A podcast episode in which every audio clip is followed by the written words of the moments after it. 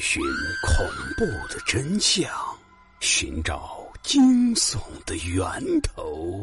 欢迎收听老刘讲故事，让你我一起彻夜难眠。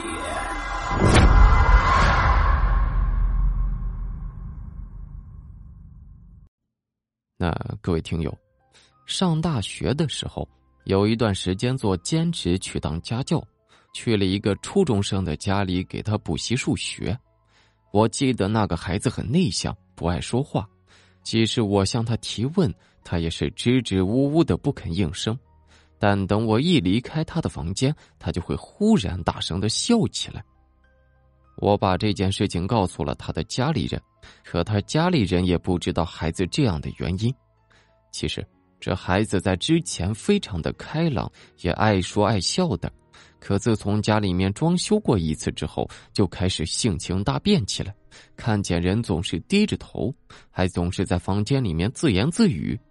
有一天晚上，他妈妈偶然路过他的房间，竟然还听见有一个女人说话的声音。他妈妈一开始还以为是孩子早恋了，在偷偷摸摸的打电话，但听过几次之后，又觉得不像。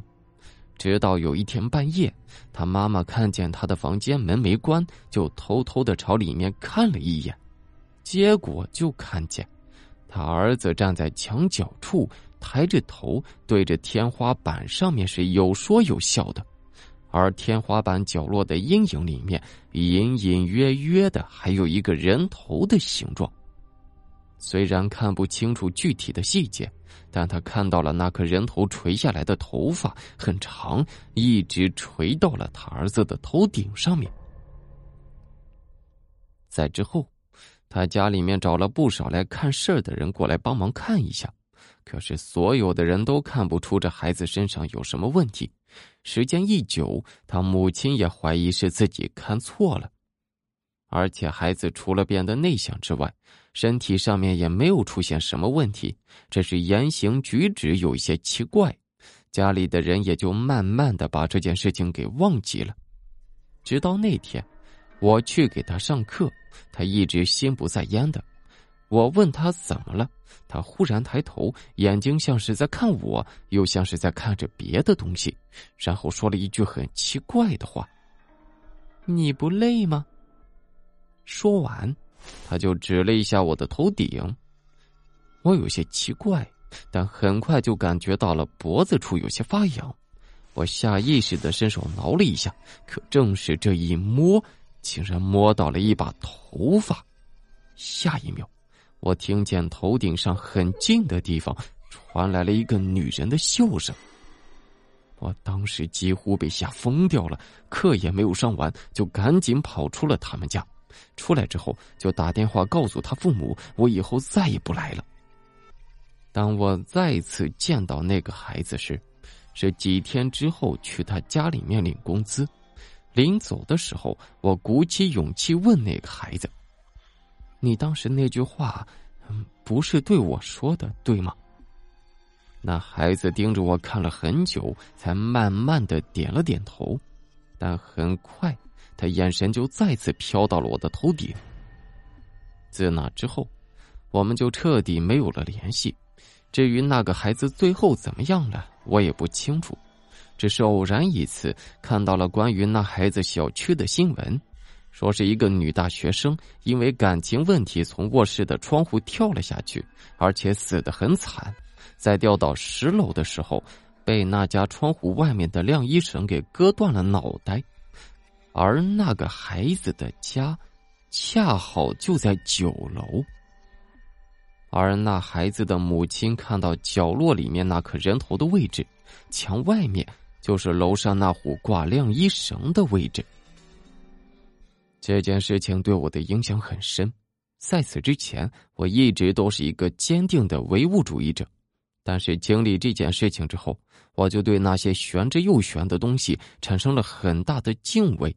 也正是因为这种转变，才在很多年之后救了我一命。月初的时候，天气一直不是很好，好不容易等到了几个晴天，我和朋友老马就迫不及待的想要开车出去玩一圈。这次的目的地是附近县里面的一个露天烧烤营地，但由于距离比较远，等我们到的时候就已经是下午三点左右了。这个营地的前身是某个国营矿场工人的生活区，所以有很大的一部分建筑物得以保留，其中大部分都被改成了饭店和酒店，但也有不少因为种种原因就此废弃的。所以，整个园区随处可见那种外墙开裂、露出灰黑色水泥的破旧的建筑。等我们把烧烤的东西准备好之后，也到了晚饭的时间。但好巧不巧的，山上面忽然下起了大雨。我们事先没有准备，所以只能暂时抱着烧烤炉子躲到了附近的一栋旧楼里面。进门之后，映入眼帘的就是一个空旷的大厅。只有寥寥数把椅子堆在大厅的角落里面，但也全都是落满了灰尘。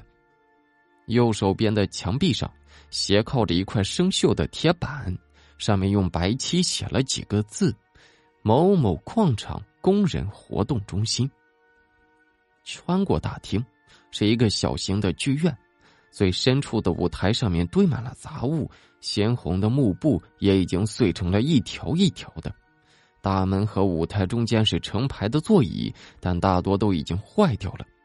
这里显然是很久都没有人来过，稍微走动一下就会带起大片的尘土，非常呛人。我跟老马只能躲在门口那片稍微干净一些的地方，等待着雨停。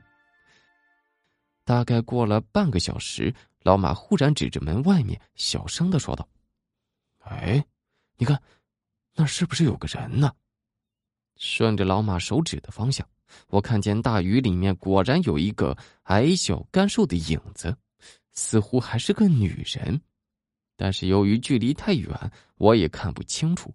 可是没想到，那个女人倒是离我们越来越近，于是我就看见了更加诡异的一幕：那个女人竟然在大雨里面跳舞，她的动作说不出的僵硬怪异。两只胳膊就像是没有骨头似的，跟随着身体的摆动而在上下翻飞。他似乎完全沉浸在了自己的世界之中，专注的跳着那种怪异的舞蹈，唯一的伴奏就是哗啦啦的雨声。他就这样一边跳舞，一边朝着我们的方向慢慢的靠近。没几分钟，他就来到了我们躲雨的这栋旧楼的门口。我本以为他也要进来躲雨，可是没想到他就这么停在了门口，低着头，湿漉漉的头发盖住了脸颊，胳膊也垂在胸前，双腿弯曲成了一个诡异的弧度。只要再往前走一步，他就能踏进屋檐，可他偏偏就站在外面，任由雨水把他从头到尾浇透了。老马被这个女人弄得有些紧张，就主动搭话道：“呃，你好，呃，你是要躲雨吗？”老马说完，女人忽然间浑身颤了一下，但依旧没有抬头，只是压低声音说了一句话：“你们买票了吗？”我跟老马愣了一下，然后同时点了一下头，可是下一秒。那个女人竟然就像是融化了似的，哗啦一下就瘫软在地上，然后就这么慢慢的融入到了地上的积水里面，只剩下了身上那件发黑的旧裙子还泡在水中。这一幕把我和老马直接给吓傻了，正在商量着要走，却听见身后面的小剧场里面传出来了一阵脚步声，像是赤脚踩在木板上的声音。出于好奇，我跟老马重新穿过大厅，到了小剧场的门前。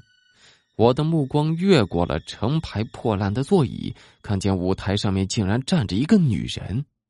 虽然看不清楚脸，但我知道那就是刚刚出现在门口的女人，因为她跳着同样怪异的舞蹈。她似乎注意到了我跟老马，忽然间站直了身子。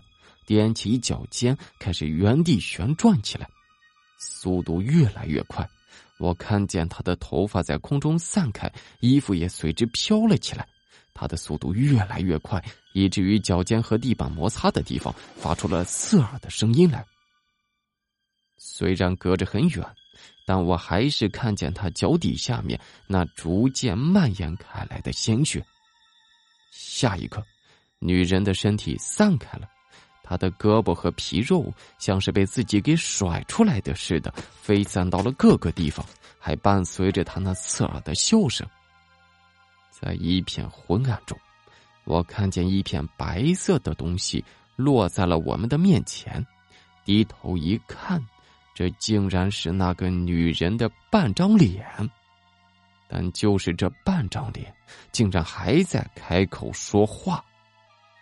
你们买票了吗？在很久之后，我跟老马才知道。那个矿场之所以被关闭，是因为出了一场事故。当时一个工人偷偷藏了几根雷管，但是由于保管不当，发生了爆炸，炸死了自己曾经是舞蹈演员的妻子。